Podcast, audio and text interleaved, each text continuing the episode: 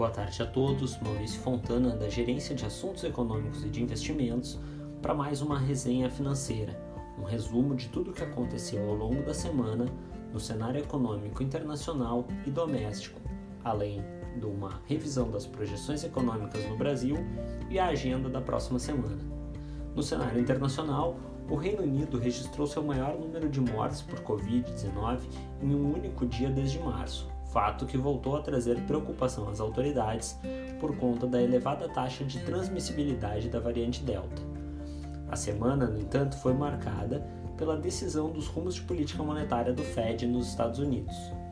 Por lá, o Comitê de Mercado Aberto, que decide a política monetária nos Estados Unidos, manteve a taxa básica de juros do país na faixa entre 0 e 0,25% ao ano, em uma decisão unânime e reafirmou que a economia segue progredindo. Em seu comunicado, o colegiado reconheceu significativos avanços econômicos em direção às metas, embora não tenha feito sinalização expressa sobre qualquer mudança no programa de estímulos. O presidente do Banco Central Americano, Jerome Powell, disse que os Estados Unidos seguem longe do ponto ideal no mercado de trabalho. Já em relação à inflação, ele acredita que são setores específicos sofrendo aumentos de preços e a oferta deverá se reajustar em breve. Ainda nos Estados Unidos, vimos que o PIB cresceu a taxa anualizada de 6,5% no segundo trimestre deste ano, em relação ao trimestre anterior. Abaixo, portanto, da projeção de alta de mercado de 8,5%. No primeiro trimestre do ano, o indicador de atividade havia registrado expansão anualizada de 6,1%. Já o núcleo da inflação ao consumidor registrou avanço de 0,4% frente ao mês de maio e subiu 3,5% em junho no comparativo anual. Na zona do euro, por sua vez, o otimismo entre consumidores atingiu uma nova máxima em julho, conforme estimativas da Comissão Europeia. Além disso, a economia da zona do euro registrou crescimento do PIB de 2% no segundo trimestre do ano, na comparação trimestral, e de 13,7% em base anual, segundo dados recém-divulgados da Eurostat. O resultado do PIB na zona do euro apontou para uma recuperação mais rápida que o estimado pelo mercado. Já a inflação acelerou em julho a 2,2%, depois de marcar 1,9% em junho.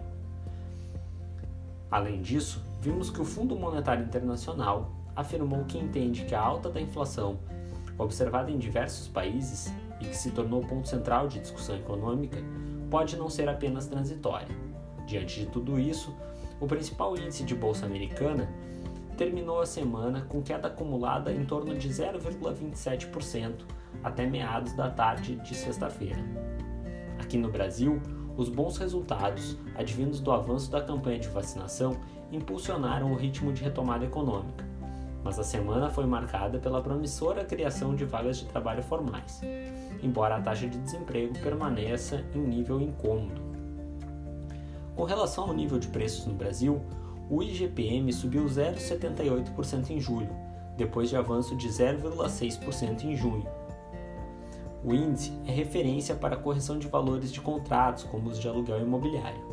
Com esse resultado, o IGPM acumulou alta de 15,98% em 2021 e 33,8% em 12 meses. A aceleração do índice se deu pela influência de diversos fatores combinados, entre eles exportações, preços de rações e setor de energia. A tarifa elétrica subiu 5,87%. Sobre indicadores econômicos ainda, vimos que o índice de confiança do consumidor cresceu 1,3 ponto em julho, na quarta alta seguida. Já o índice de confiança da indústria cresceu 0,8 ponto em junho para julho e chegou a 108,4 pontos. Com relação ao mercado de trabalho, foram criadas 309.114 vagas de empregos com carteira assinada em junho. A leitura de junho contou com a contribuição do setor de serviços, que gerou mais de 125 mil empregos, segundo dados do CAGED. Por outro lado, a taxa de desemprego no país ficou estável em 14,6% no trimestre de março a maio. no mercado financeiro, o principal índice da B3, o Ibovespa, chegou ao final de julho com queda acumulada de 2,5% até a tarde de sexta-feira, refletindo fatores de risco interno que afastam os investidores. Questões hídricas e inflação em alta são exemplos de preocupações no mercado. O dólar, por sua vez, registrou alta de 0,19% na semana após uma disparada nesta sexta-feira, e as taxas de juros mais longas subiram 4,8% na semana. Projeções de mercado. Segundo os últimos dados do Boletim Focus, divulgados na sexta-feira passada, o IPCA previsto pelo mercado para o final de 2021 subiu para 6,56%, enquanto o IPCA previsto para 2022 agora é de 3,8%. Já a taxa de câmbio esperada para o final deste ano é de R$ 5,09 por dólar. A taxa Selic que o mercado espera para o fim de 2021 é de 7%, tanto em 2021 quanto 2022. E o PIB previsto para 2021 aumentou para 5,29%.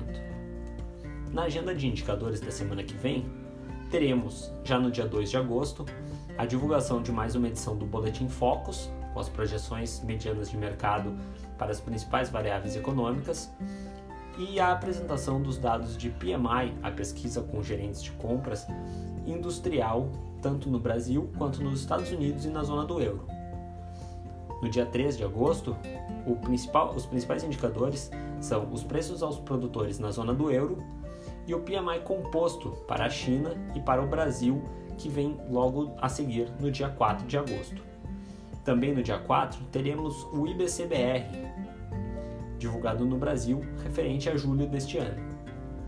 Ainda no mesmo dia, teremos o anúncio da taxa de juros pelo Copom no final do horário de mercado.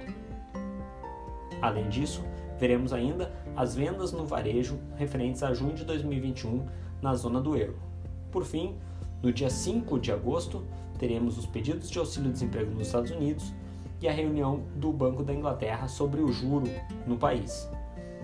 Na sexta-feira, teremos ainda o relatório de criação de vagas de trabalho nos Estados Unidos em julho. Tenham todos um bom final de semana e bons investimentos.